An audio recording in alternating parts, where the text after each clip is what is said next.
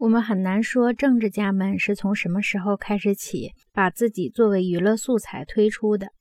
二十世纪五十年代，艾弗里特·德克森参议员作为嘉宾出现在《我们的台词是什么》中。竞选总统时，约翰·肯尼迪特别开恩，让艾德·莫罗的面对面摄制组到他的私宅拍摄。查理德·尼克松在《大家笑》中出现了几秒钟。这个一小时长的喜剧节目完全以电视广告为蓝本。到了七十年代，大众开始接受政治人物成为娱乐世界的一份子。到八十年代，政治人物大规模的涌向电视。副总统候选人威廉·米勒为美国通运信用卡做了一个广告。水门事件听证会的明星萨姆·欧文也成为广告的代言人。前任总统杰拉尔德·福特和前任国务卿亨利·基辛格一起参加了豪门恩怨的谈话节目。马赛诸塞州州长麦克·杜卡基斯出席过《你在何方》。众议院院长蒂普·奥尼尔出席过《喝彩》。拉尔夫·纳德、乔治·麦戈文和爱德华·科克市长主持过星期六晚上直播。科克还在詹姆斯·卡格尼主演的电视版电影中扮演过一个角色。里根的夫人也曾出现在这类电视节目中。如果加利哈特参议员出现在希尔街的布鲁斯里，会有人感到吃惊吗？也许我们还不能说政治家成为名人已经使政党不再重要，但我们可以清楚地看到不同政治家的仕途此起彼伏之间的联系。有些读者可能还记得过去，那时的选民对竞选者几乎一无所知，对于他们的性格和私人生活也没有概念。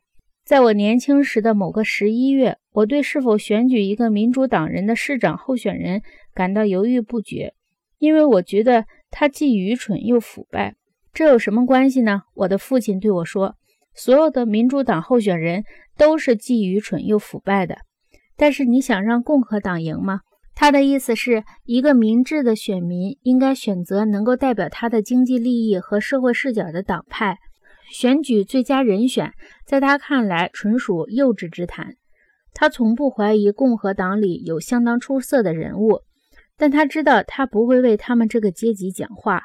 他非常欣赏纽约坦慕尼协会鼎盛时期的领导人蒂姆·沙利文的态度。据特伦斯·莫兰在他的散文。一九八四年的政治，这就是娱乐中写道：有一次，沙利文所在的选区有六千三百八十二张票投给了民主党，有两票投给了共和党。对这个结果，他很不高兴。在评价这个令人失望的结果时，他说：“凯利来找我说，他妻子的表兄支持共和党派。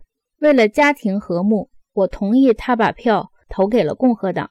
但是，我想知道。”还有一票是谁投的？我不想在这里讨论沙利文这些话里表现出来的智慧。